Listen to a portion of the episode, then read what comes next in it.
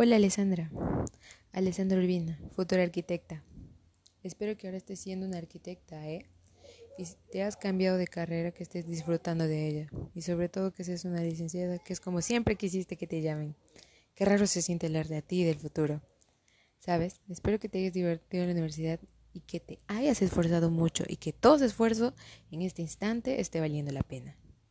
Supongo que ahora que ya eres grande, has dejado de ser tímida porque ese es uno de tus mayores defectos y obstáculos para hacer muchas cosas.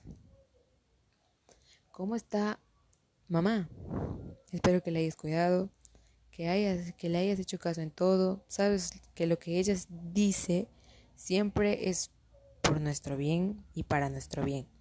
Espero que ella esté muy orgullosa de ti en este momento. Es que no la hayas decepcionado. Y sobre todo espero que tu abuela esté viva para que ella también vea todo lo que has logrado. Supongo que has hecho amigos. Espero, espero que así sea realmente. Necesitas amigos. Que, te, que ellos te estén valorando y que tú lo estés valorando a ellos. ¿Cómo te va en tu vida amorosa?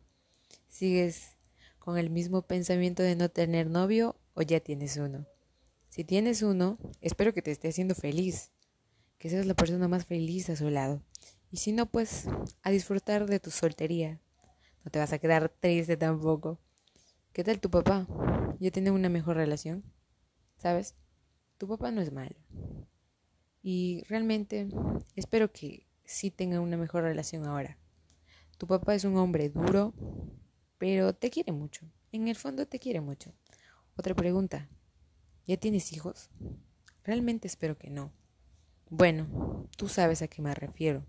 Debes tener algo estable, algo tuyo, algo que brindar, algo que brindarle.